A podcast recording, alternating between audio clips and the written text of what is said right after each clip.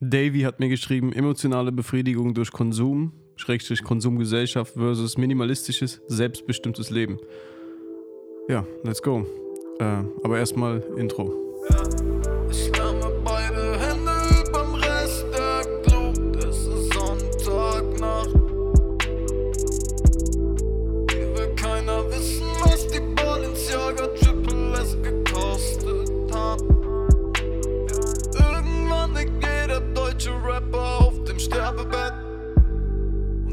und wird eine Träne verlieren für jede Uhr, die er nicht gekauft hat. Was geht ab? Herzlich willkommen an diesem ähm, sehr, sehr kalten Samstag ist es heute. Ich nehme heute schon die Folge für morgen auf. Das war übrigens gerade ähm, wahrscheinlich mein zweiter Song von Neil Moody. Also erstmal vielen Dank an alle, die am Start waren bei der Premiere vom Musikvideo vom, vom, von meinem ersten Song Mood. Ähm, für die, die es gar nicht mitbekommen haben, ich habe wieder Bock, Musik zu machen.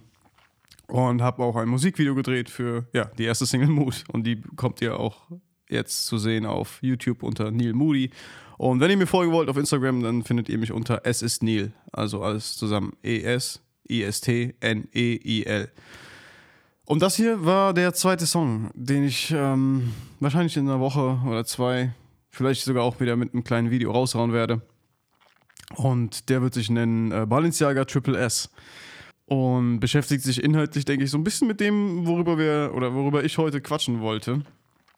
Ähm, nämlich habe ich halt eine Nachricht bekommen im letzten QA und ich dachte mir so, ey, das ist auf jeden Fall ein Thema, worüber du sowieso schon mal sprechen wolltest. Und ähm, das geht einfach nicht in so einer kurzen Quickshot-Folge in 15 Minuten, sondern da brauchen wir ein bisschen mehr Zeit. Und das versuche ich heute oder das, das machen wir heute. Sprich, ich möchte ein bisschen über meine eigene Story erzählen, wie ich so in den letzten zwei Jahren gemerkt habe, wie unwichtig materielle Dinge sind. Ähm, außerdem gucken wir uns so mal die aktuelle YouTube-Landschaft an, denn da tummelt sich auch so einiges rum, das in meinen Augen ziemlich schädlich für die nächsten kommenden Generationen ist.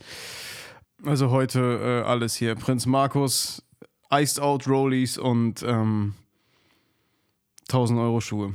Ja. Aber bevor wir loslegen, natürlich wieder kurzes Vitamin D-Update für die, die jetzt ganz neu dabei sind. Ich habe ähm, eine Folge gemacht über, ähm, ja, oder die hieß meine Depression war ein Vitamin D-Mangel, in der ich herausgefunden habe, dass meine ganzen psychischen oder die meisten psychischen Probleme, die ich hatte, äh, was die Ängste betrifft und so weiter, dass es äh, mit einem Vitamin D-Mangel zusammenhängt. Und ähm, ich habe daraufhin unglaublich viele Nachrichten von euch bekommen. Allein heute, ich bin aufgewacht heute, wir haben Samstag, wir haben jetzt halb elf.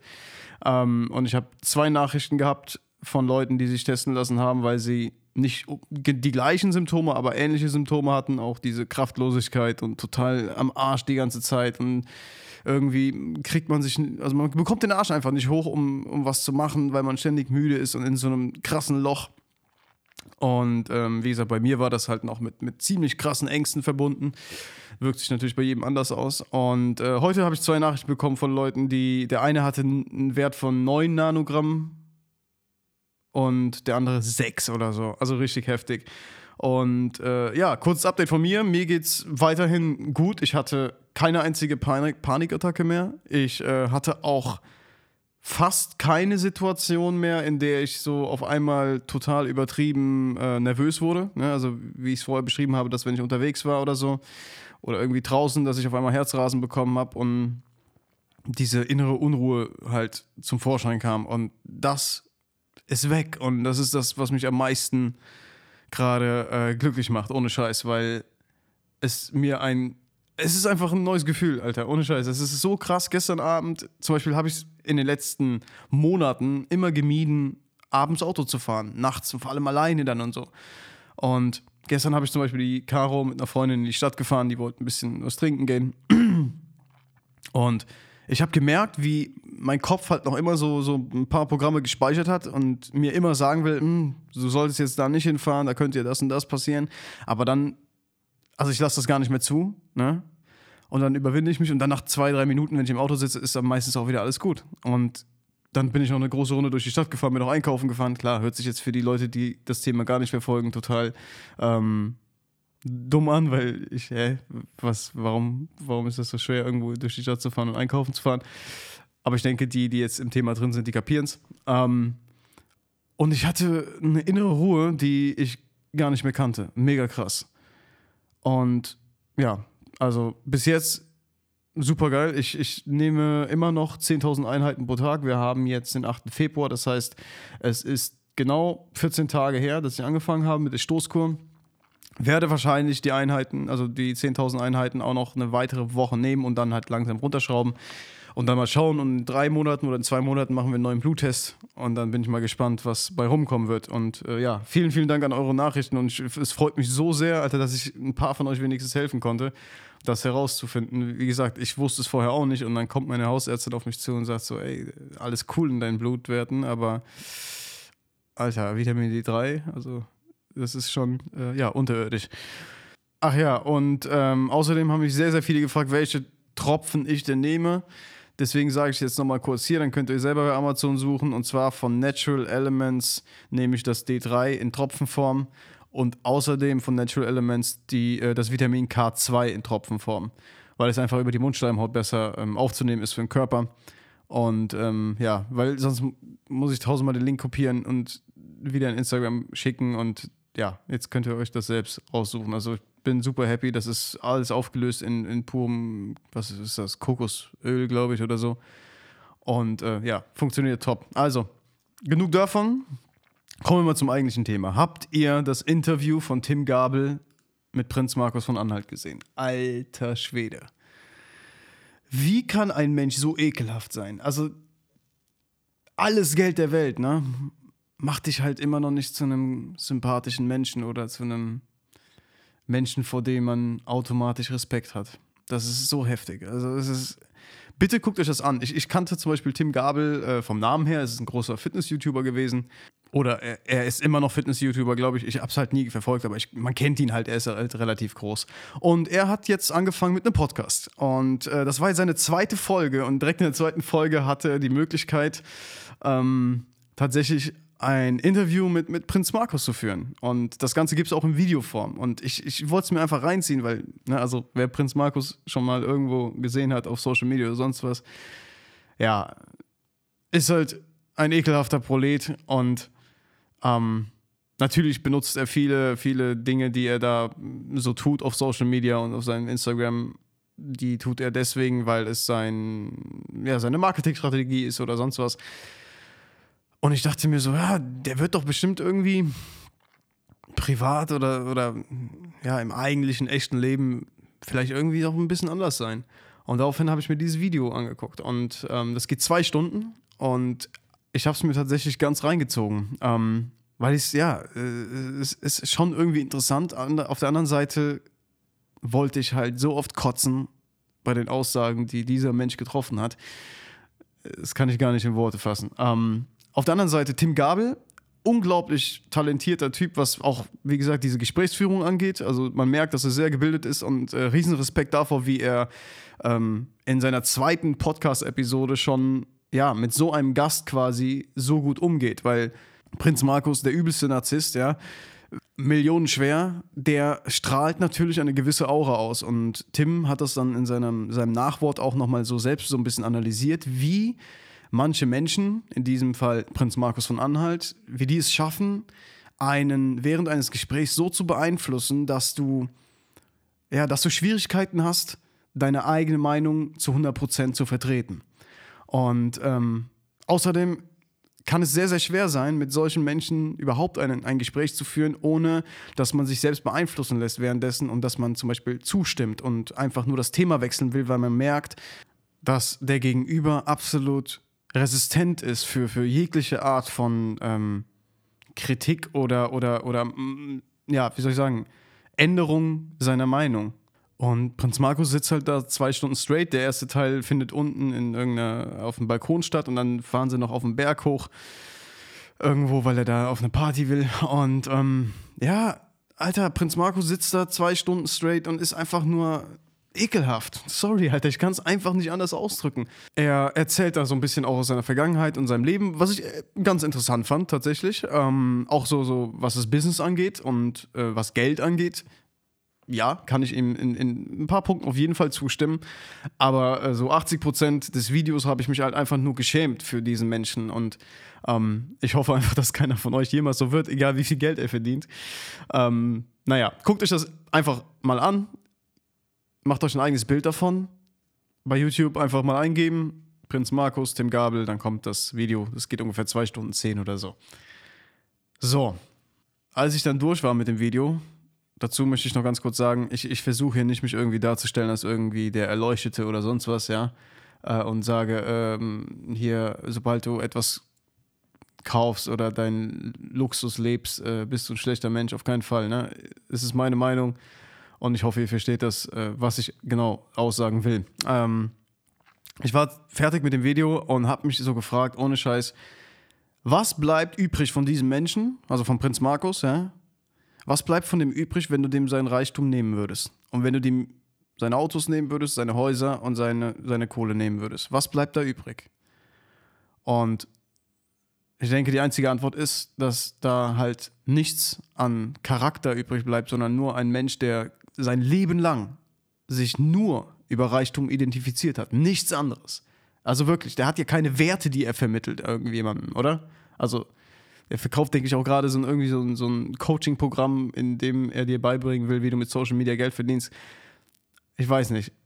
Ich glaube, dass der Mensch Prinz Markus keine Werte besitzt. Alter, das klingt so böse, ne? Aber wenn man ihm das alles wegnimmt, ich, tut mir leid, das ist mein Gedanke gewesen. Und der mag falsch sein und vielleicht ist er ein ganz toller Papa und ein toller Ehemann. Auf der anderen Seite denke ich mir, wenn er das alles, was er nach außen kommuniziert und das so raushaut und, ne, also womit er sich identifiziert, wenn er das so weitergibt an seine Kinder, dann werden seine Kinder genau solche Arschlöcher wie er. und ähm, das kotzt mich halt einfach nur an. Und das finde ich halt so traurig, dass so viele Menschen sich so dem Konsum und, und, und dem Luxus und teuren Dingen verschrieben haben, dass quasi menschlich gesehen von ihnen nicht viel übrig bleibt. Mm, und das, also diesen Gedankengang, den habe ich ganz oft bei vielen Leuten. Also wenn ich online gerade unterwegs bin und mir auf YouTube irgendeine Scheiße reinziehe, die mir wieder vorgeschlagen wird, dann, dann ähm, kommt oft dieser Gedanke halt auf, ne? Gerade bei diesen ganzen, wie viel ist dein Outfit wert, YouTubern und äh, Leute, die ständig nur über irgendwelche Uhren reden und irgendwelchen Schmuck nehmen und da noch Brillis draufsetzen lassen und Hauptsache Iced Out. Kein Plan, wo das halt hinführen soll, so was die Entwicklung der nächsten Generation angeht. Ja, ohne Scheiß, weil, weil diese Videos werden hunderttausendfach oder sogar millionenfach geklickt gerade in Deutschland. Ja, ich rede nicht von international. Ich rede jetzt sag ich mal, nur von deutschen YouTubern die sich mit solchen Sachen beschäftigen. So, und deren Zielgruppe, die ist gerade wie alt? Ähm, zwischen 13 und 16 oder 17, würde ich mal schätzen. Mhm. Und die ziehen sich den ganzen Tag sowas rein. Auf der einen Seite, ja, es ist Unterhaltung. Ey, und ganz ehrlich, ich habe auch schon äh, laut lachen müssen, als ich zum Beispiel ein Video vom Justin geguckt habe. Ja? Ich, ich kenne den Justin ähm, schon seit zwei, drei Jahren. Wir haben uns damals kennengelernt über einen anderen Kumpel, hatten mal ganz, ganz kurz nur Kontakt irgendwie. Und ähm, er ist zum Beispiel selbst erst, denke ich, 22 Jahre alt und er macht halt Videos in, in diesem Bereich, sprich ähm, Luxusmarken, Fashion, ähm, aber auch viele Reaktionsvideos, in denen quasi auf eine andere Person reagiert wird oder sich ja auf gewisse Art und Weise lustig gemacht wird. Und das zieht natürlich sehr viele Zuschauer. Ne? Das ist klar, weil seine Zielgruppe, denke ich, auch ja, so zwischen 14 und 20 oder 14 und 18 ist. Keine Ahnung. Weiß ich jetzt selbst nicht, aber schätze ich jetzt einfach mal. Und ähm, diese Videos werden halt sehr oft geguckt. Und ich kann das auch voll und ganz nachvollziehen, weil es irgendwie eine Art von Entertainment ist. Und wenn du einen gewissen Grad an Reife mitbringst, dann kannst du das als Entertainment auf dich äh, rieseln lassen, ja, ohne dass du jetzt daraus was mitnimmst und sagst, oh, ich muss aber auch jetzt eine Iced Out Rollie haben, damit ich etwas bin. Okay?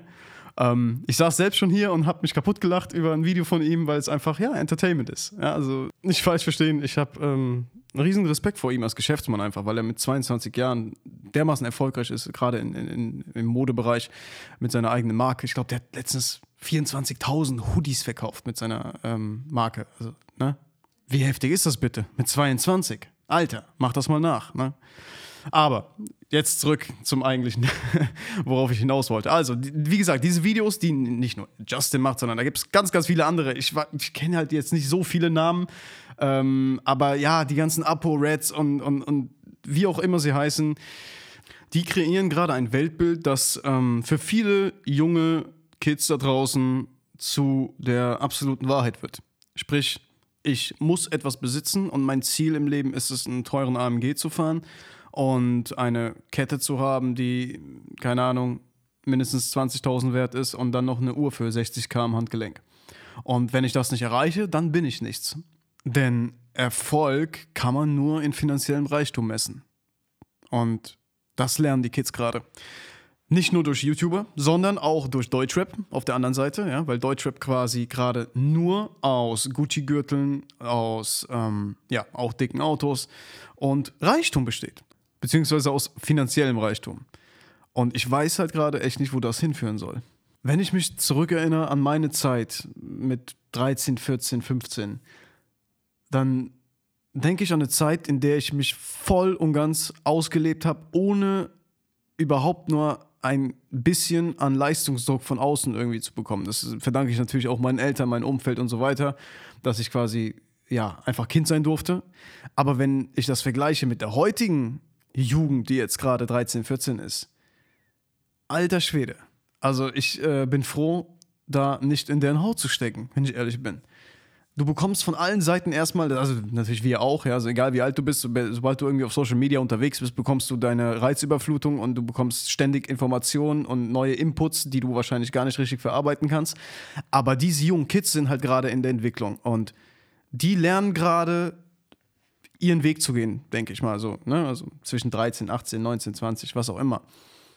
Und die werden halt vollgeballert mit diesen Videos. Die sehen ständig da neue AMG, neue Rolex, neue Patek Philippe. Und das brauche ich alles auch, sonst bin ich nichts. Und ähm, dann fangen diese Jungs oder Mädels ähm, irgendwann an, vielleicht zu arbeiten, vielleicht selbstständig zu werden, vielleicht irgendwie was Krasses in, im, im Leben zu reißen, mit dem einzigen Hintergedanken, viel Geld zu verdienen. Und Manche werden scheitern und werden es nicht schaffen, aber es wird einige geben, die was reisen werden und sehr, sehr viel Geld verdienen werden. Und jetzt stellt euch bitte beide Menschen vor. So den einen, der erfolgreich ist und mit diesen Werten aufgewachsen ist, und der andere, der jetzt halt nicht so erfolgreich ist mit ähm, dem, was er tut. Und der hat auch seine ganze Kindheit ähm, ja, ständig nur gesehen, oh, ich muss YouTuber werden oder was auch immer, Hauptsache ich mache viel Geld.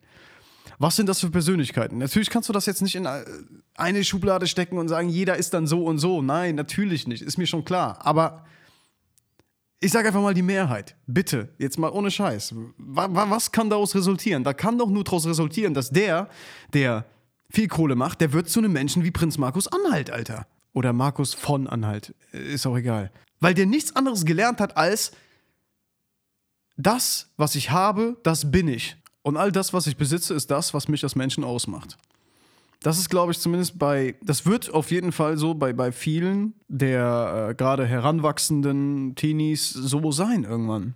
Oder liege ich da jetzt irgendwie ganz falsch? Dann, dann schreibt mir das bitte ohne Scheiß. Also, ich sage ja hier gerade nur, was ich denke und vielleicht mag das auch komplett der Bullshit sein, aber ich ja, ich denke einfach so oft an meine, meine, meine Schulzeit zurück und weiß halt, dass selbst bei uns, ne, also ich war, wann war ich denn so in der Realschule? Sagen wir mal so 2002, 2003.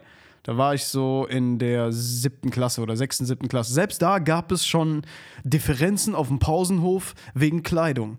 Und es gab schon, ähm, ja, Gruppierungen, die die anderen irgendwie gemobbt haben, weil sie sich nicht die neuesten baggy Glitzerhosen leisten konnten. Und da gab es diese ganze Reizüberflutung auf YouTube gar nicht. Da gab es keinen Deutschrap, der sich ausschließlich mit Materialismus beschäftigt hat. Da war noch Straßenrap, Bushido, Sido, äh, Bass Sultan Hanks, die Sekte und so weiter am Start, ne? Und da wurde halt, ja, über vielleicht Gewalt und, und äh, Kokain gerappt.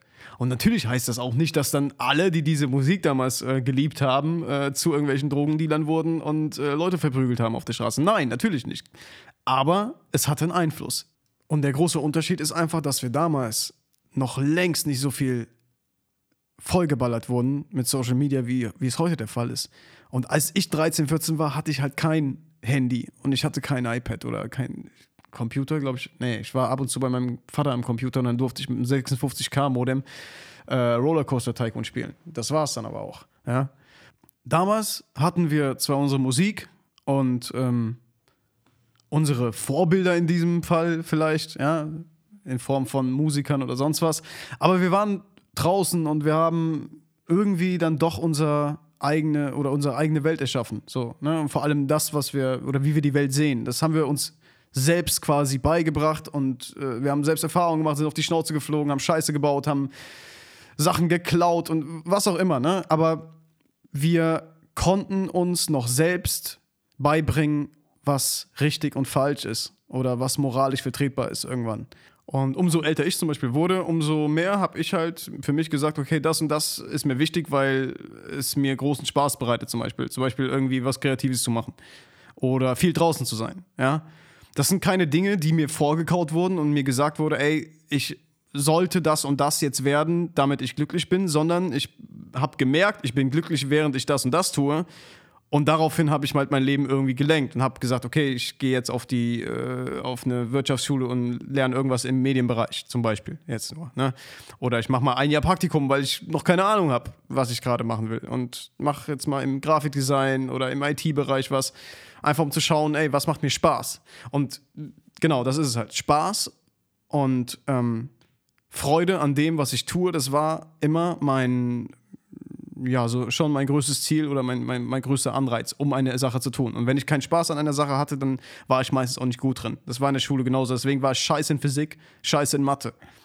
Weil es mir nie Spaß gemacht hat. Englisch hat mir Spaß gemacht, äh, Kunst hat mir Spaß gemacht. Ich hatte eine Eins.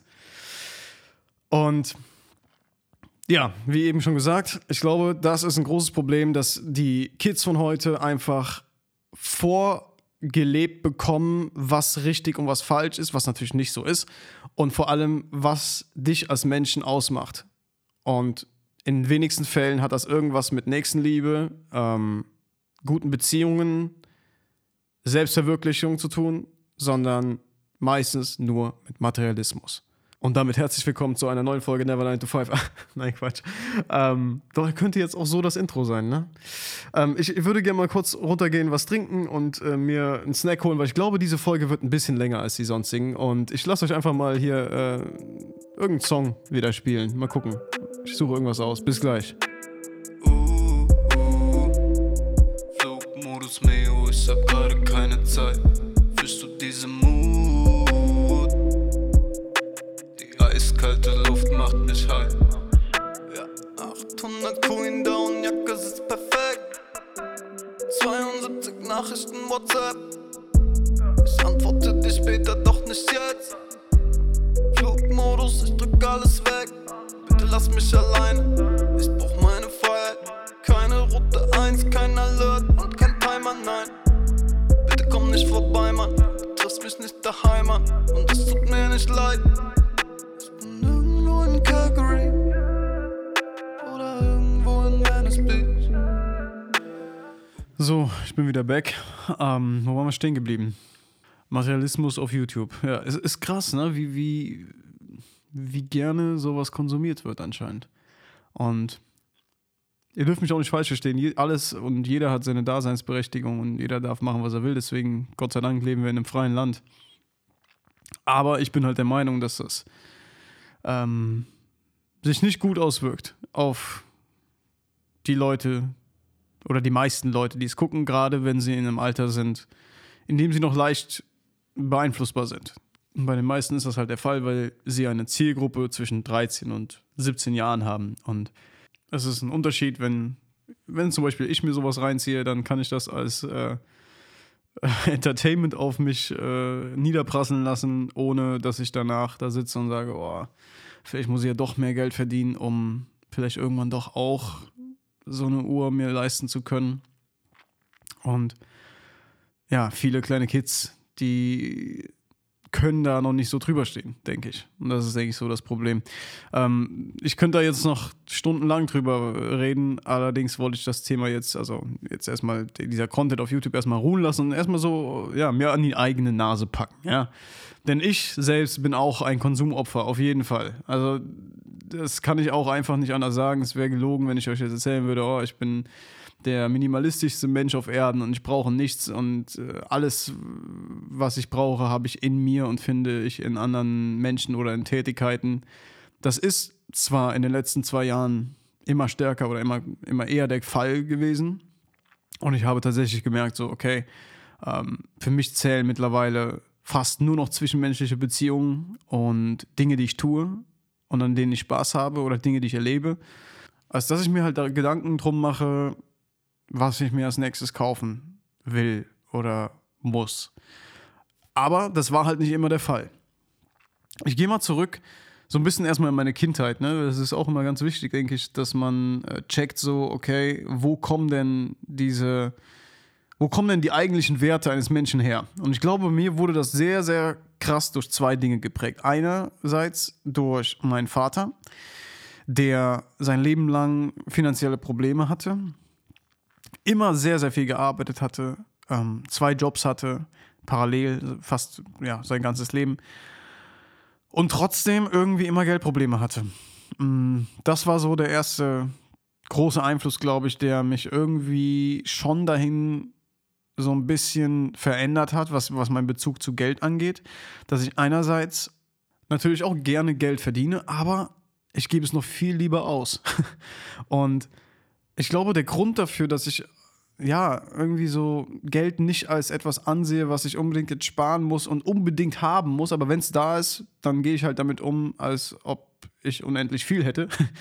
ähm, der Grund dafür ist, denke ich, der, dass ich in meiner Kindheit voll oft mitbekommen habe, dass ja, meine Eltern halt Geldprobleme haben oder hatten. Und trotzdem haben sie es irgendwie geschafft, mir meine kleinen Wünsche immer wieder zu erfüllen und mir ähm, dann auch mal das zu kaufen, was ich mir gewünscht habe zu Weihnachten und einen Nintendo 64 zu haben und so weiter und so fort. Ne? Scheißegal, worum es geht. Aber ich habe im Hintergrund immer mitbekommen, auch als Kind, okay, da gibt es Probleme. Irgendwas stimmt nicht und wir müssen da und da sparen und trotzdem versuchen meine Eltern mir gerade irgendwie trotzdem jeden Wunsch zu erfüllen. Nicht falsch verstehen, wir äh, waren gesunder Mittelstand, sag ich mal. Ja, also wir haben jetzt nicht irgendwie in irgendeiner Harzer Bude gelebt. Mein Vater hat, wie gesagt, immer gearbeitet und war auch ähm, ja, Sozialarbeiter und hat für die Zeitung geschafft und hat auch eine, eine gute Rente dann später bekommen. Aber trotzdem gab es da so ein paar andere Probleme im Hintergrund, die sind jetzt auch mal egal, ähm, die dafür gesorgt haben, dass äh, halt trotzdem nicht so viel übrig geblieben ist. Ne? Und später, als ich mich dann selbstständig gemacht habe im ersten Jahr, das war dann mit, wie alt war ich? 19, glaube ich. Ähm, da war ich dann wieder so ein bisschen auf die Hilfe meiner Eltern angewiesen und äh, sie haben mich unterstützt, wo sie nur konnten. Also finanziell auch, ne?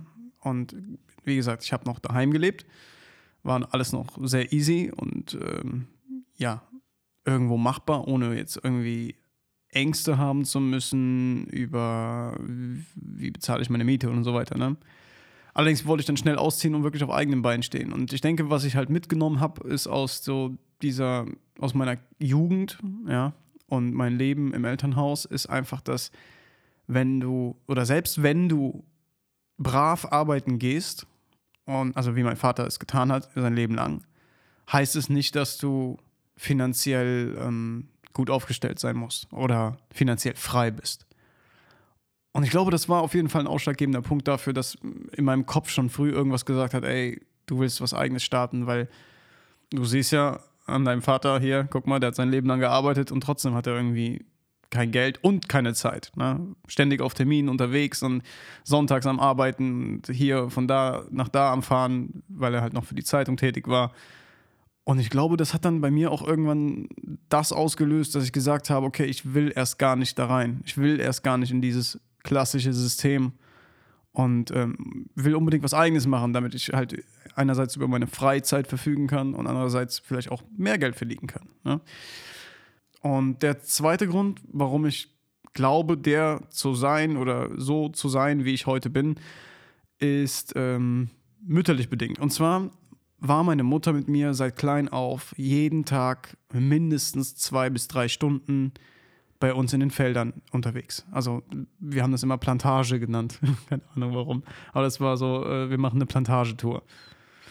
Und sie war jeden Tag mit mir draußen. Also sie hat mir die Natur so unglaublich nahe gebracht, seit klein auf, dass ich jetzt auch irgendwie verstehe, warum ich mich so wohlfühle, wenn ich im Wald bin und warum ich mich draußen, also fernab von Städten, einfach so wohlfühle, weil ich halt von klein auf nichts anderes, oder natürlich auch was anderes, aber hauptsächlich habe ich ähm, ja ganz früh schon die Natur kennengelernt. Und ähm, dafür bin ich ihr halt super dankbar, dass sie das alles mit mir so gemacht hat. Und was ich auch voll krass finde, ist, umso älter ich werde, umso öfter kann ich mich an bestimmte Details erinnern. Also so an Momente, die damals so passiert sind, als ich halt wirklich erst drei oder vier Jahre alt war. Und sie hat alles mit mir gemacht und ich hatte halt voll die bekloppten Wünsche. Ich wollte unbedingt fliegen lernen. Das war so eine Zeit, Alter. Ich denke, da war ich so vier, fünf oder sechs, ich weiß es gar nicht mehr und ich wollte verfickt nochmal fliegen lernen.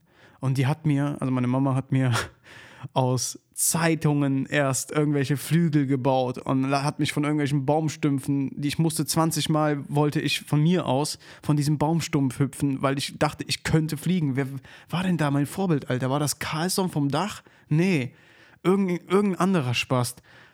Und der hat mir erzählt im Fernsehen, Alter, dass, dass, dass doch jedes Kind fliegen kann. Ich meine, es war Carlson vom Dach, der Penner, Alter, mit seinem scheiß Propeller da am Bauch. Und ähm, daraufhin hat meine Mutter dann gemeint, ja, vielleicht klappt sie ja mit dem Regen. Ah, ich weiß noch, genau. Also ich meine, ich habe zu dem Zeitpunkt auch Carlson vom Dach immer geguckt, der hat mich angefixt mit der Fliegerei. Aber dann gab es dieses Buch, dieses eine verstörende Buch, und zwar Der Struwwelpeter. Und ich frage mich heute noch, wie ein Verlag auf die Idee kommen konnte, dieses Buch für Kinder zu veröffentlichen. Da sind total verstörende Geschichten drin.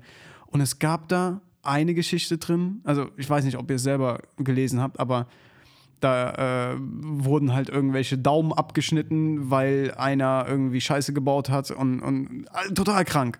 Könnt ihr euch mal reinziehen. Vielleicht gibt es ja noch irgendwie ein Exemplar online gebraucht oder so. Und ähm, eine Geschichte war da, da war ein Typ mit einem Regenschirm unterwegs und der ist auf einmal weggeflogen, Alter. Und, und die wussten nicht mehr, wo der hin ist oder keine Ahnung. Irgendwie ist er verloren gegangen und mit dem Regenschirm, genau. Und dann habe ich gesagt, okay, aber wenn ich nicht mit den Flügeln fliegen kann oder mit einem selbstgebauten Propeller von einem Ast abheben kann, äh, dann will ich es probieren mit dem Regenschirm. Dann hat meine Mutter mir den Regenschirm da hochgeschleppt und ich bin 20 Mal von diesem scheiß Baumstumpf gesprungen, weil ich dachte, ich könnte gleich mit dem Regenschirm abheben. Und so Dinge halt. Das ist halt geil, weil du träumen durftest als Kind. Verstehst du? Also, ich habe da eine Zeit durchgemacht, in der ich einfach fernab der Realität, ja, natürlich für einen Erwachsenen oder für jemanden, der äh, etwas älter ist, fernab der Realität, aber ich konnte meinen Traum ausleben, auch wenn ich niemals fliegen durfte. Und das war halt eine verdammt geile Sache. Und ich glaube, diese ganzen Abenteuer, die ich da eh oben in diesen Feldern und Wäldern erlebt habe, in unserem Heimatdorf, zusammen mit meiner Mutter, auch mit meinem Vater manchmal, ähm, die sind echt ausschlaggebend dafür, dass ich so krass naturverliebt bin heute. Naja, und ähm, dann kam halt irgendwann die Zeit, wo ich mich selbstständig gemacht habe und mein erstes Geld verdient habe, ausgezogen bin. Wer die ganze Story hören will, kann eine alte Folge hören. Ich weiß gerade nicht welche, aber da habe ich alles das schon mal erzählt und auch detaillierter und so. Naja, jedenfalls habe ich halt mein erstes Geld verdient und ähm, im zweiten Jahr der Selbstständigkeit dann auch tatsächlich mal äh, zum ersten Mal mit 20 Jahren mehr verdient als mein Vater mit seinen zwei Jobs im Monat. Und dann ging das irgendwie los, dass ich irgendwie dieses Geld nicht behalten wollte. Also so habe ich das natürlich damals nicht gesehen, aber anhand dessen, wie ich halt umgegangen bin mit der Kohle, kann ich das jetzt im Nachgang, denke ich mal, so sagen weil ich einfach nur gespendet habe. Ne? Also ich habe, sobald ich Kohle für einen Auftrag reinbekommen habe, war die meistens auch wieder weg. Ich habe mir nie irgendwie Luxusartikel oder sowas geholt. Also es war nie, mein, nie meinem Interesse. Ich habe mir oft, äh, ja gut, zu dem Zeitpunkt habe ich mir oft Gras gekauft. ähm, aber da ist kaum Geld reingeflossen, weil meistens war ich immer der, der bei irgendwelchen anderen mitgeraucht hat. Also jetzt nicht so schnorrermäßig, sondern ich wollte auch nie was haben, sondern wenn es um Kiffen ging, dann äh, hatten die anderen immer alle was und äh, ich war dann nur mal dabei und habe dann mitgeraucht. Mehr aber auch nicht. Also in Drogen habe ich nie viel Geld gelassen. Das war, also im, ich denke, in meinem ganzen Leben habe ich nicht mehr als 200 Euro für Gras ausge ausgegeben. Oder 300, sagen wir mal. Ja. Ähm, nein, ich habe Geld ähm, für Spaß ausgegeben. Genau, wir, wir waren jedes Wochenende zweimal mindestens unterwegs draußen, waren feiern, waren essen, draußen essen, ganz großes Ding. Ne? Also ich war immer schon ultra krass, was das äh, draußen Essen angeht. Ich habe es geliebt, äh, immer hier da zum Mexikaner oder Döner oder Pizzeria zu gehen. Gerade wenn man dann am Wochenende voll besoffen äh, aus dem Club kommt, dann noch schön, da gab es bei uns immer so eine Pizzeria, oder gibt es immer noch, eine Pizzeria, die hat, äh, das ist die einzige Pizzeria in der Stadt, die wirklich bis morgens um 6 Uhr offen hat und der macht das Geschäft seines Lebens, weil die ganzen äh, Besoffenen von den Clubs halt nach dem Feiern da essen gehen. Und da ist total schick eingerichtet und so. Wird halt betrieben von zwei Pakistanern. Der eine sieht, also die sehen aus wie Mario und Luigi. Ähm, und äh, da konntest du aber mega die leckere Pizza essen. Die war so geil, Alter. Und dann hast du so eine Knoblauchcreme dazu bekommen. Und dann kommst du aus diesem Scheißclub raus. Agostea hieß der, ne? Also heißt der Club in Koblenz. Das war so halt die einzige richtige Diskothek in der Stadt. Und dann warst du da feiern kommst voll kaputt raus und haben gesagt, oh ja, komm, wir gönnen uns noch. Dann wird noch schön noch hier Pizza gegessen, dazu noch ein paar Getränke und dann wird ein Taxi geholt heim. Die anderen fahren mit dem Bus, aber ne, wir fahren lieber im Taxi oder ne, einfach, ja, nicht drauf geachtet so ähm, auf das Geld einfach, sondern einfach nur gelebt und ja, ausgegeben. Und auch wenn wir nur so in der Stadt unterwegs waren, hier und da mal Taxi gefahren sind, Kleinigkeiten, ja, das läppert sich trotzdem. Und dann sind auch einfach mal 5.000, 6.000 Euro im Monat weg für Spaß. Das geht schneller, als du gucken kannst. Dann kam hinzu, dass ich von meiner Mutter, die auch irgendwie zu dem Zeitpunkt ihre Ausbildung als Ernährungsberaterin gemacht hat, irgendwie viel mitbekommen habe, was ja gesunde Ernährung angeht, aber was auch qualitativ hochwertige Ernährung angeht. Das heißt, wir haben meistens im Alnatura eingekauft, sehr hochwertige Lebensmittel zu dem Zeitpunkt, wo noch niemand in Deutschland über Bio oder Veganismus oder sonst irgendwas geredet hat. Also da, da ich glaube, da gab es im normalen, äh, im normalen Rewe gab es noch gar kein Bio-Hackfleisch zum Beispiel. Das Einzige, was du bekommen hast, ist hier Stallhaltung und äh, Antibiotikafleisch. Mehr gab es da nicht. Und ähm, das habe ich ziemlich schnell so auf, meine, auf mein eigenes Leben übertragen. In meiner eigenen Wohnung, wo ich dann gelebt habe, das waren irgendwie, keine Ahnung, wie, viel, wie groß war die?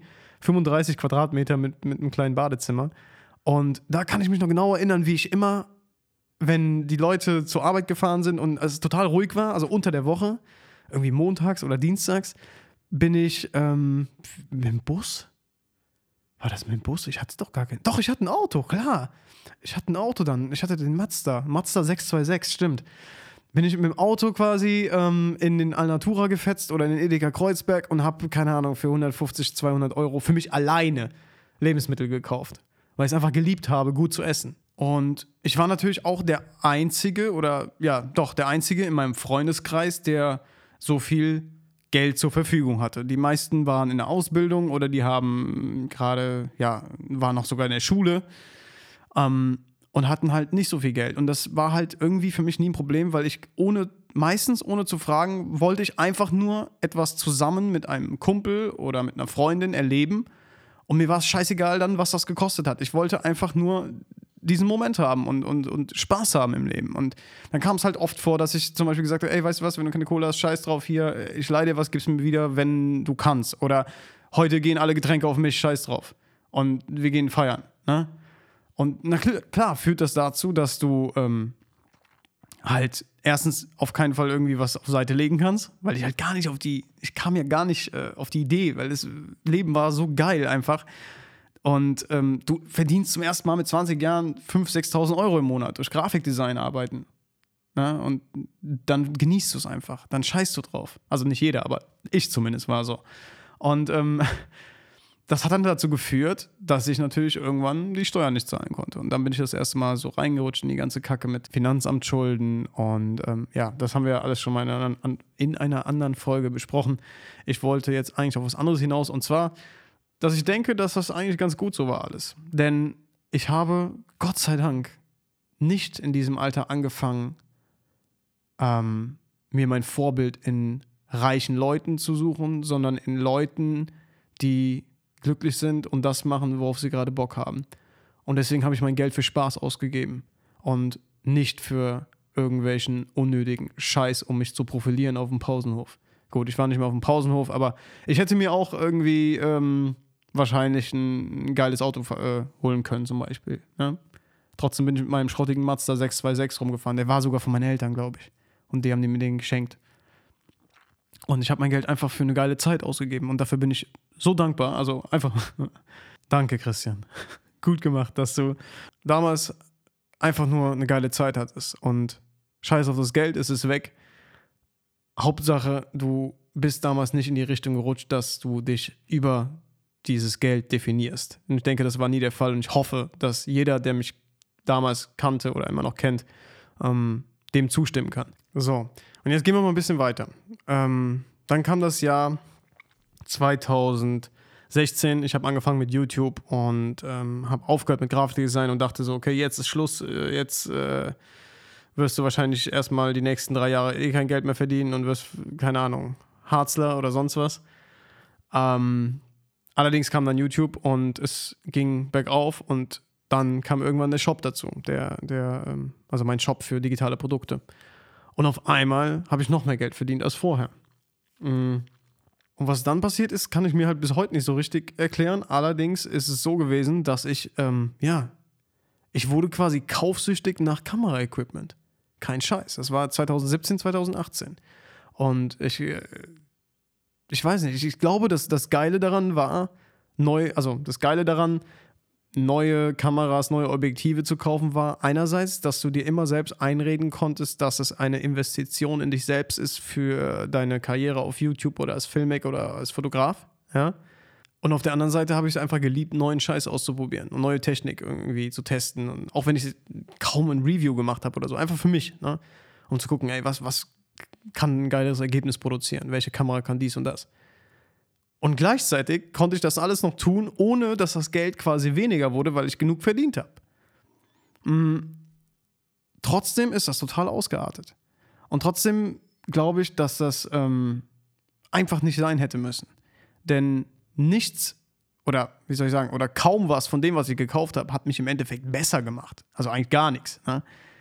Ich konnte die Erfahrung machen, dass ich gemerkt habe, okay, ähm, die Kameras von Sony gefallen mir sehr, aber irgendwie gefällt mir Canon dann noch besser und das, äh, damit arbeite ich am liebsten. Ja. Aber das hätte auch anders gehen können. Ich hätte mir auch einfach Sachen ausleihen können. Aber nee, ich musste es kaufen, ich musste es besitzen. Und irgendwie hat es wahrscheinlich dann auch immer gut getan, so in die Gruppe zu posten. Ey, guck mal hier, ich habe mir die und die Kamera wieder gekauft. Und wenn ich jetzt so zurückblicke, glaube ich schon, dass das irgendwie so die Anfänge von den ersten ja, so leichten depressiven Verstimmungen waren. Weil, also zu dem Zeitpunkt ging es mir noch super gut, ja, so seelisch, also so, äh, wer ist es? Bewusst ging es mir noch gut. Aber ich musste irgendwie immer neuen Scheiß kaufen, um, um irgendwas zu füllen in mir. Den ganzen Leuten, die dann auf YouTube dazu kamen und äh, mir gefolgt sind und meine Sachen geguckt haben, denen, denen war es ja im Endeffekt scheißegal, womit ich meine Videos gemacht habe. Gut, waren, die meisten waren Sony-Fanboys, aber ist ja mal egal. ähm, es ging ja nicht darum, wie viele Kameras ich besitze oder wie viel Equipment ich habe, sondern das, was ich produziere. Und das muss ich halt auch erstmal wieder kapieren. Und das habe ich dann am Ende des Jahres kapiert, als äh, mein Steuerberater mir dann eine Auflistung geschickt hat vom, ähm, na, wie heißt es? Nicht Firmenvermögen, vom Anlagevermögen. Und dann habe ich gesehen, scheiße, Alter. Du hast im Jahr 2018 oder 2017, ich weiß es nicht genau, 100.000 Euro für Kamerazeugs ausgegeben. Also Objektive, Kameras, Zubehör. Und im Endeffekt hast du davon nur noch zwei Kameras und fünf Objektive, wenn es hochkommt. Den Rest hast du in Verlosung verlost oder verkauft, weiterverkauft. Ähm, aber erstmal ausgegeben wurden in diesem Jahr über 100.000 Euro. Und dann frage ich mich an dieser Stelle, wo bin ich da besser als jemand, der sich eine äh, Rolex holt und die ähm, mit Brillis besetzen lässt? Ganz ehrlich, mit der Rolli, mit der Rolli hätte ich nicht so viel Verlust gemacht, verfickte Scheiße. Ne? Aber ähm, ja, das war halt wirklich so das Jahr, in dem ich gemerkt habe, wow, Alter, irgendwas läuft da vielleicht schief und vielleicht solltest du dich mal mit dir selbst auseinandersetzen. Und dieser Prozess, der danach stattgefunden hat, ich denke, der fehlt so vielen Menschen da draußen. Ähm, einfach sich wirklich mal mit dem, was einen so beschäftigt, auseinanderzusetzen einfach. Ein großer Step bei mir war halt wirklich die Hypnose, in der ich aufgrund meiner ähm, Angstsymptomatik äh, quasi war, in der ich drei Situationen aus der Kindheit quasi so ein bisschen wieder aufgearbeitet habe. Und habe ich schon mal erzählt in der Folge, ne, dass ich irgendwie eine Stunde auf diesem Hypnosestuhl lag und ähm, in Trance dann irgendwie einfach nur geheult habe. Erst habe ich gelacht ohne Ende und dann habe ich geheult. Und da war irgendwas in mir drin, was ja, was wirklich diese innere Leere, innere Leere ausgemacht hat. Es, es hört sich halt so klischeehaft an, aber es ist wirklich so. Und das musste ich halt irgendwie kompensieren, indem ich halt ja, viel Kameras gekauft habe und sonst halt noch viel, viel mehr Geld ausgegeben habe für irgendwelchen Quatsch, den ich nicht brauche. Ein Auto war, halt, war mir halt nie wichtig, deswegen fahren wir immer noch einen scheiß schrottigen Kaschkai, ja, der, der fährt. Klar, wäre mal irgendwann schön, mal einen geilen Geländewagen zu haben oder so, aber bei der Art, wie ich mit Geld umgehe, ist das halt relativ schwierig. Ähm, naja, und dann kam die Phase, dass ich mich total in diese Polaris-Sache reingefuchst habe. Ne? Dass ich, also für die, die es nicht kennen, Polaris ist ein Hersteller für diese Buggies, also Side-by-Side heißen die. Und äh, da kannst du halt Offroad voll geil rumfetzen mit und so. Und das war wirklich dann meine, meine größte Anschaffung eigentlich in meinem Leben. Also ich habe sonst für, für nichts in meinem Leben jemals auf einen Schlag irgendwie 25.000 Euro ausgegeben. Aber so ein Buggy war halt schon sehr, sehr lange mein Traum. Und ich glaube, an dieser Stelle, der große Unterschied ist auch der, dass ich diesen Buggy nicht haben wollte, um zu flexen und um einen besseren oder einen krasseren oder einen cooleren Eindruck bei irgendjemandem zu erwecken. Und besser dazustehen oder sagen zu können, ey, guck mal hier, mein neuer Buggy. Ne?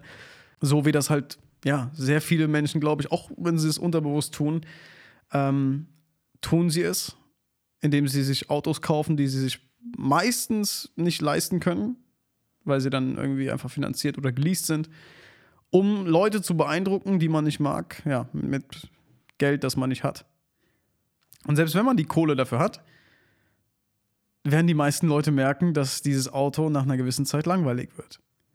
Und ähm, dass es nichts mehr Besonderes ist. Und dann hast du es da und dann willst du was Stärkeres. Und dann brauchst du ja doch noch was mit mehr PS.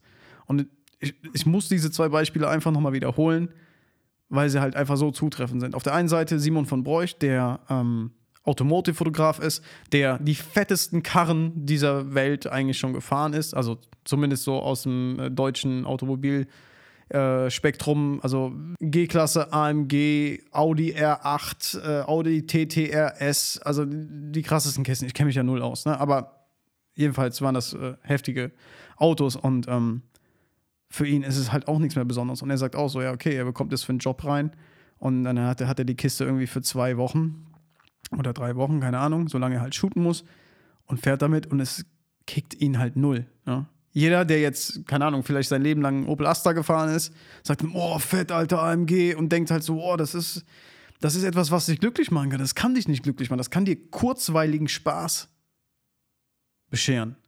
Und das war's. Außer, jetzt kommen wir zu der anderen Seite, da ist Timo immer mein, mein, mein liebstes Beispiel. Außer Autos sind deine Leidenschaft. Und Autos sind für dich etwas wie für mich zum Beispiel Musik oder Fotografie. Ja? Und das ist zum Beispiel beim Timo, bei meinem Kumpel Timo der Fall.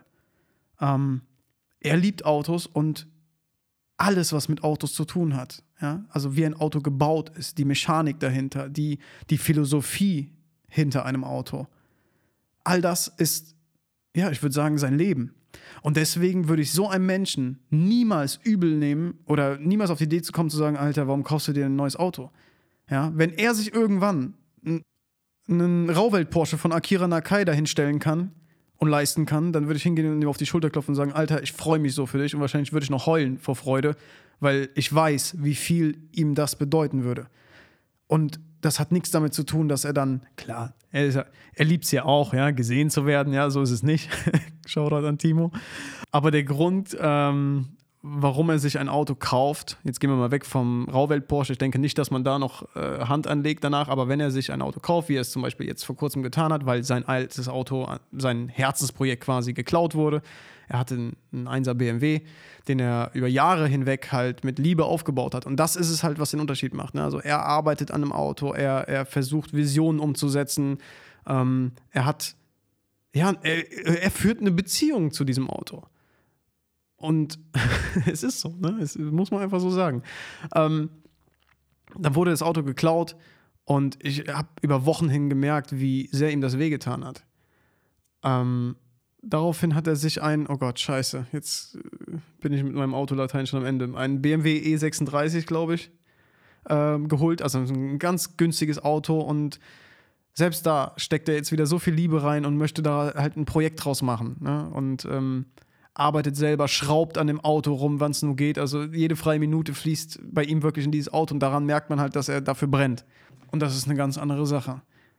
Würde er jetzt hingehen und wie ich, ne, jetzt kannst du ja ungefähr den Vergleich hier machen, dass, ähm, würde man ihm das Auto wegnehmen, ja, ist das ungefähr dasselbe, wie wenn man mir meine Hauptkamera wegnimmt. Sagen wir es einfach mal so.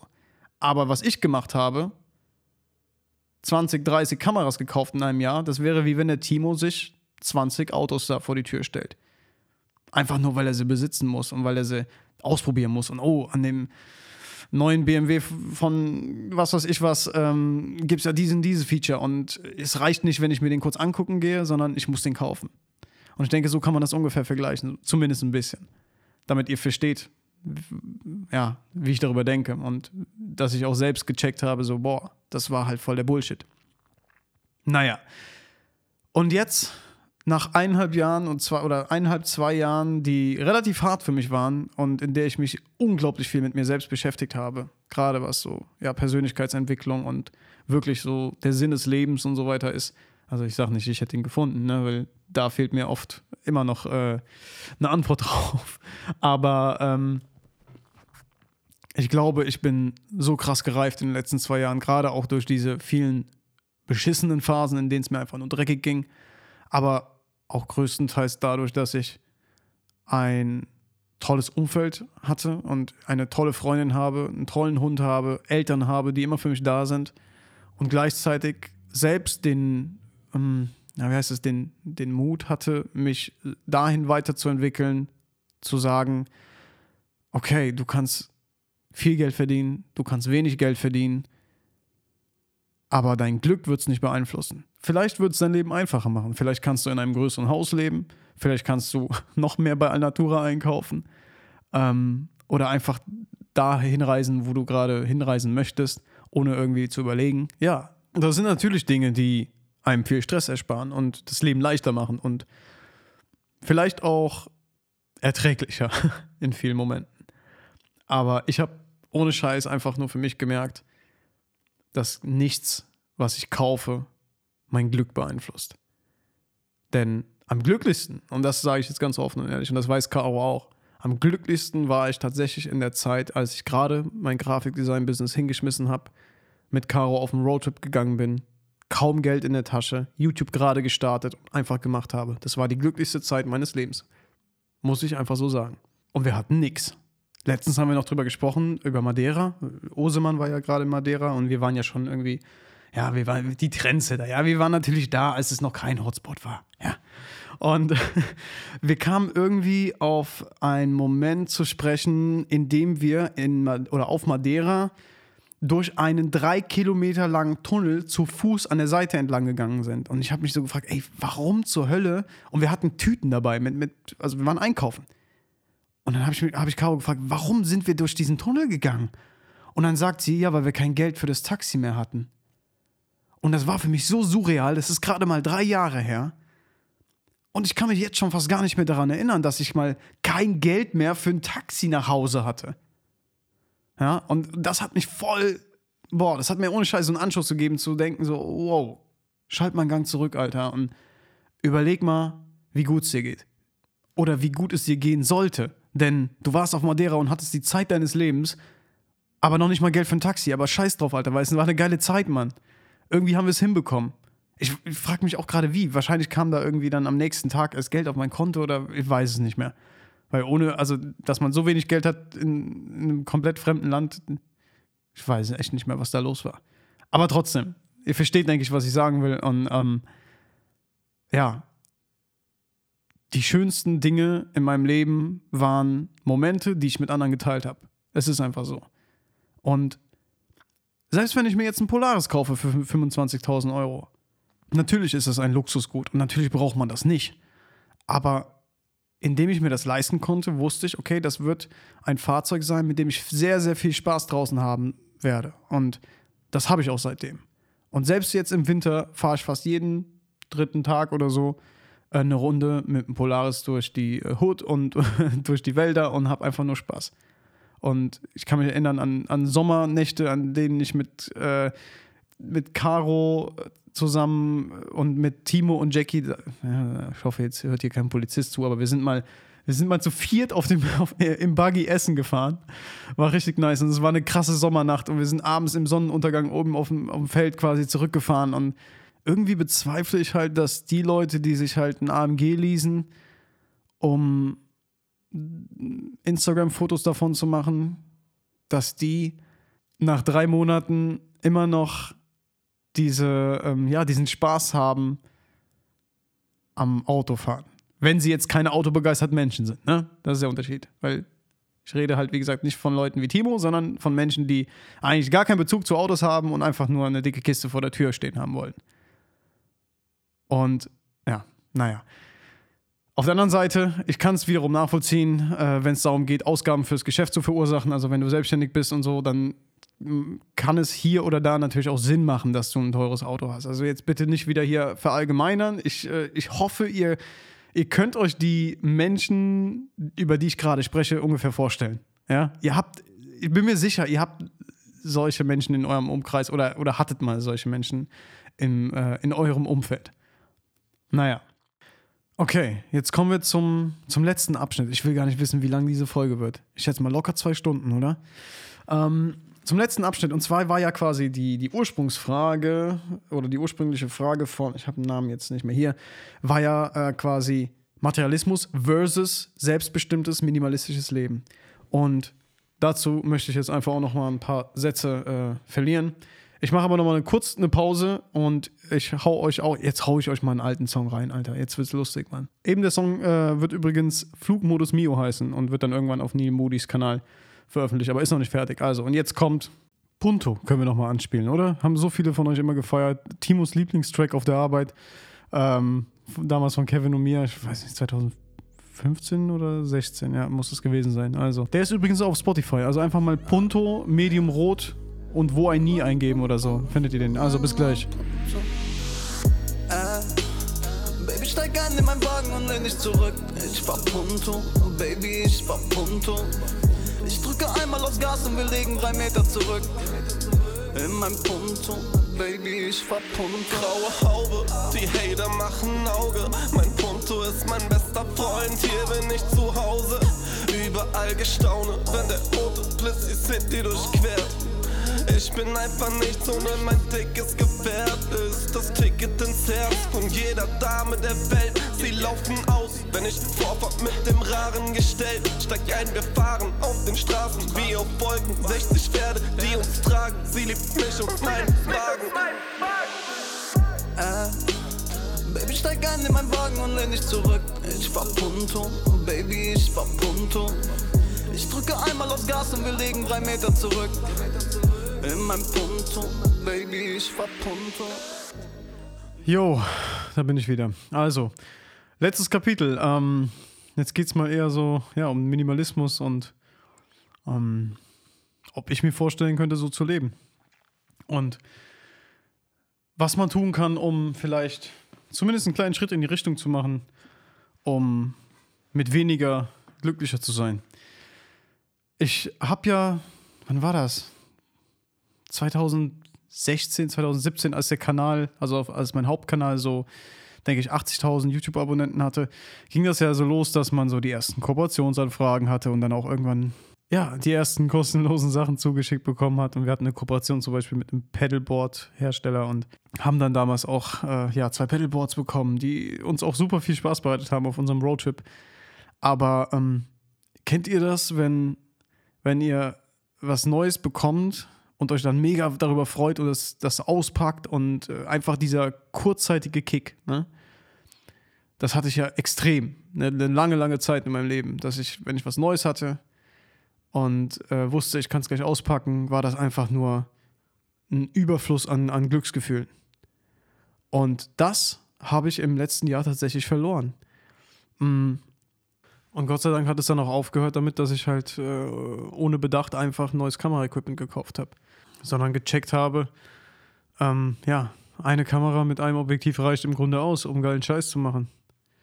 Und äh, eine geile Zeit auch zu haben. Ne? Also du musst halt nicht mit fünf Kameras durch die Gegend laufen.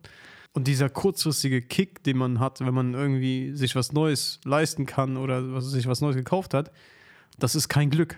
Das ist einfach nur eine Ausschüttung von Dopamin, denke ich mal.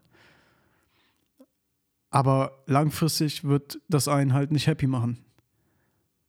Aber dieser Prozess, der hat sich halt echt lange gezogen bei mir. Und ja, dann siehst du halt, ich habe mich äh, viel beschäftigt mit, ähm, mit, mit Aussteigern und Leuten, die, keine Ahnung, im Van leben, unterwegs sind. Und dann guckst du Filme wie Into the Wild oder siehst irgendwelche Leute auf Instagram, die in einem Baumhaus leben. Und das hat mich irgendwie voll angefixt. Und dann hat sich irgendwie so mein, mein Fokus immer mehr dahin entwickelt, dass ich ein Leben anstrebe, in dem ich Dinge tue, die mich glücklich machen und mich selbst weiterentwickle und außerdem versuche vielleicht auch meine Mitmenschen irgendwie zu, zu motivieren, anstatt dass ich noch mehr Zeugs kaufe.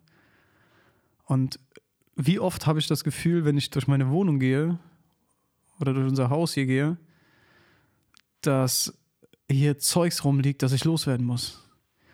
Mittlerweile gehe ich dreimal im Jahr hin an meinen Kleiderschrank, in dem sowieso schon nicht so viel zu finden ist. Und ich sortiere einfach nur Sachen aus und gebe die alle in die Altkleidersammlung oder irgendwo hin, wo es jemand wirklich gebrauchen könnte.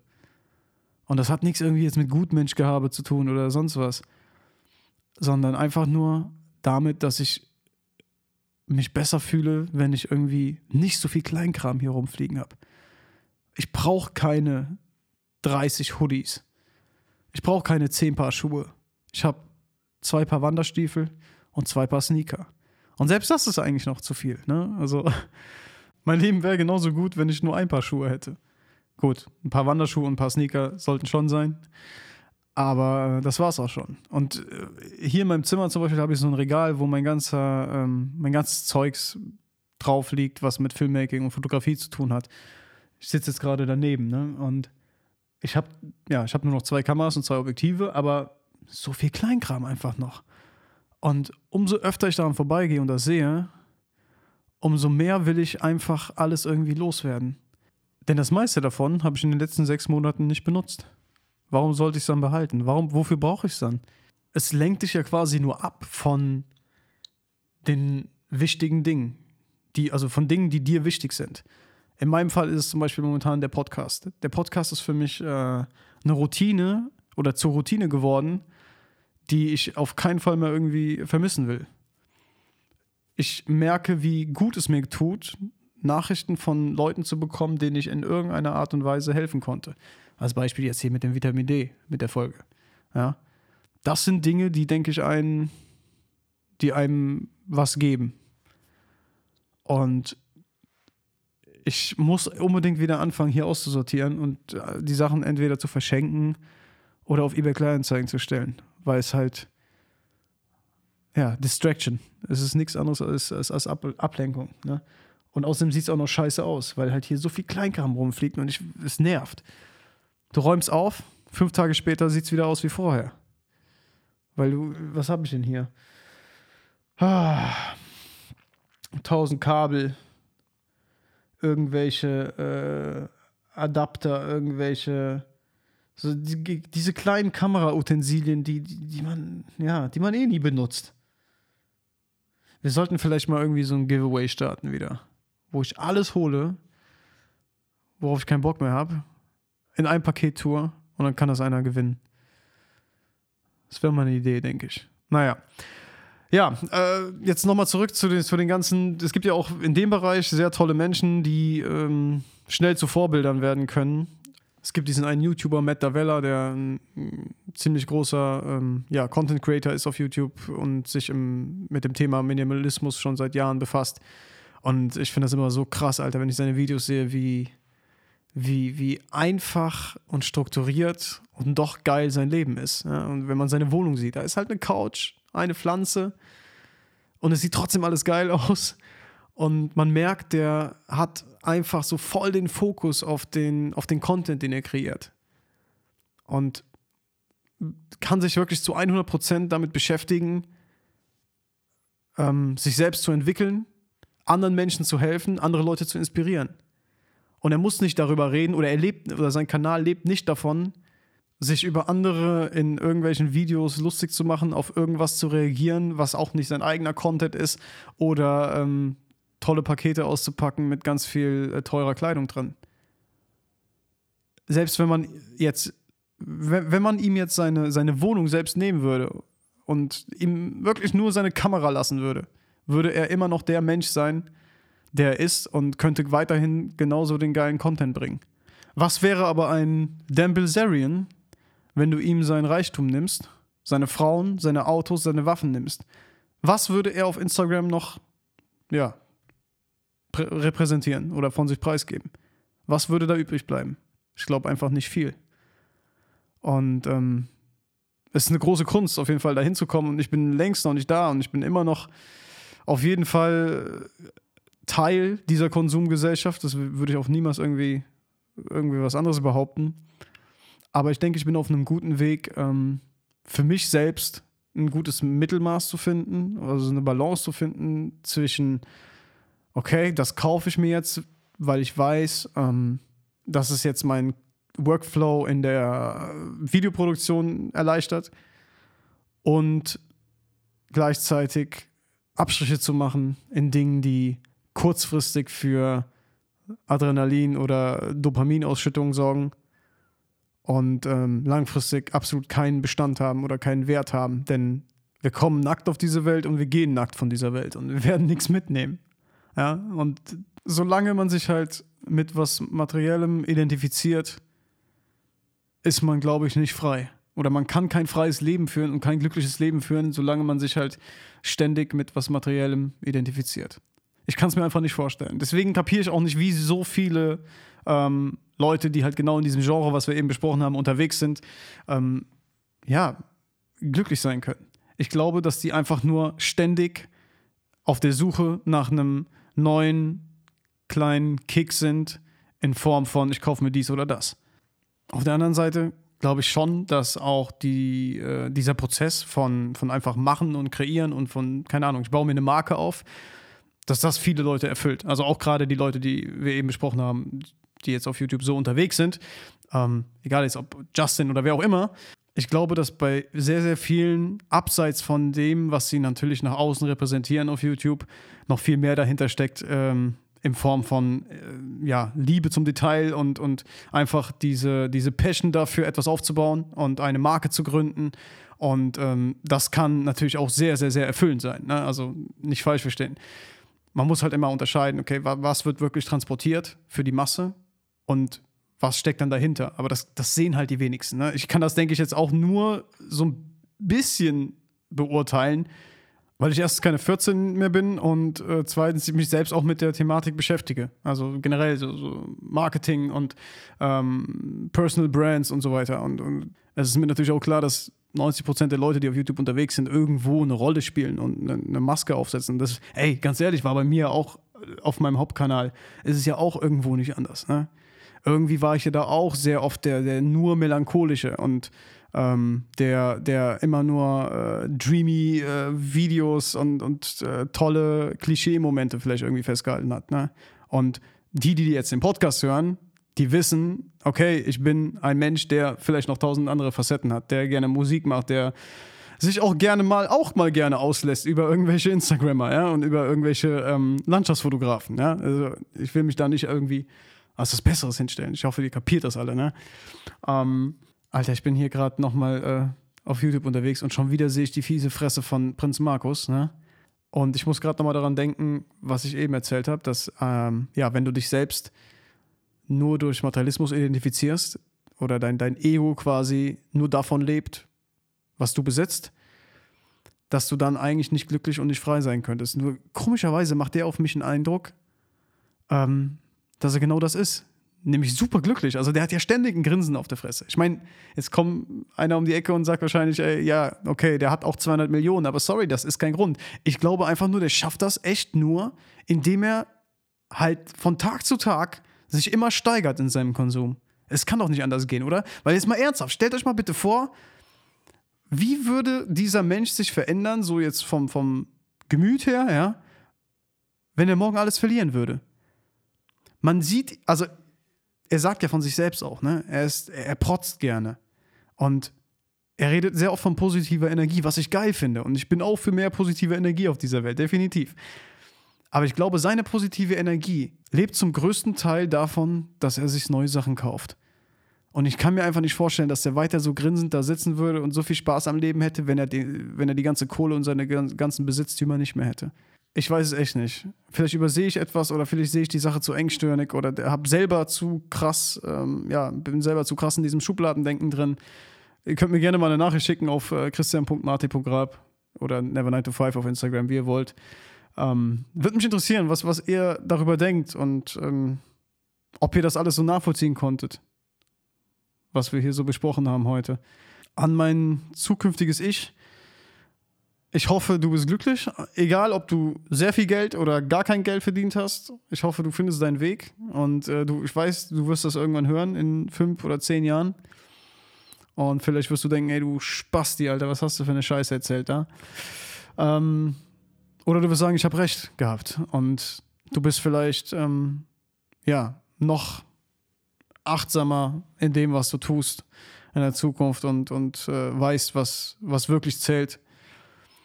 Ähm, für mich momentan zählen, wie gesagt, geile Momente, die ich habe mit, mit Caro, mit Freunden, wenn ich draußen bin, Alter, mit dem Hund. Und außerdem, ja, Dinge zu schaffen, Dinge, irgendwas zu tun. Also das, ich kann halt nicht aufhören, irgendwie irgendwas zu tun. Irgendwas muss ich immer machen. Und das merke ich gerade immer mehr, dass Stillstand mir gar nicht gut tut und dass ich dann noch viel, viel eher in dieses scheiß Loch reinfalle, in, in dieses Loch, in dem kein Platz für jegliche, äh, keine Ahnung, Kreativität ist, sondern einfach nur Gedanken ständig umherkreisen. Und ich merke, wenn ich was tue, wie in diesem Fall jetzt einfach mal ein Podcast, der, Alter, wie lang geht der? Locker zwei Stunden, oder? ähm, ein Podcast, ein Video, was auch immer, irgendwas machen, Mucke machen, dann geht es mir halt gut. Und ähm, ich wünsche euch allen, dass ihr ja zumindest einen, einen kleinen Teil dieser Folge auf euch wirken lässt. Wenn ihr selbst merkt, dass ihr vielleicht ähm, Gedanken habt, die euch dahin steuern, dass ihr mehr besitzen müsst, um mehr zu sein. Denn das ist nicht der Fall. Aber natürlich muss man auch sagen, einfach, Geld kann was Schönes sein und Geld kann ja viele Träume verwirklichen. Wenn ich mehr Geld hätte, jetzt zu diesem Zeitpunkt, dann würde ich mir meinen Traum von einer Range erfüllen und natürlich wäre das geil. Und ich würde nicht Nein sagen, ja. Und ich weiß, ich könnte mich noch viel, viel, viel mehr ausleben, weil ich dann Finn Kliman-Style hier alles selbst machen würde, Leute einladen würde, geile Partys feiern würde, Events organisieren könnte auf diesem Gelände und Polaris-Rennen im Matsch veranstalten würde. Oder ein geil, so ein richtig geiles Bootcamp. So ein, so ein Fotografie- und Filmmaking-Bootcamp. Mit, mit geiler Feuerstelle in der Mitte und wir würden, äh, keine Ahnung, Leute einladen, die Bock haben, was zu lernen, dann noch ein paar andere Fotografen dazu holen und einfach, äh, ja, auch anderen Menschen irgendwie was mitgeben. Ich denke, das könnte auch sehr, sehr erfüllend sein. Naja, wir werden sehen, was noch kommt. Ich äh, wünsche euch einen schönen Sonntag. Schön, dass ihr, wenn ihr bis jetzt durchgehalten habt, Alter, dann Respekt. Und ähm, dann hören wir uns am Mittwoch mit einer kurzen Folge Quickshot wieder mit Video. Checkt das neue Musikvideo aus von Neil Moody, Mood auf YouTube. Kommt rum auf Instagram. Äh, Christian.marti.grab für meine Fotografie und ähm, Never9 to 5 für den Podcast. Und da wird es bald auch neue Klamotten geben. Vielen Dank für alle Nachrichten und ja, bis Mittwoch. Tschüss.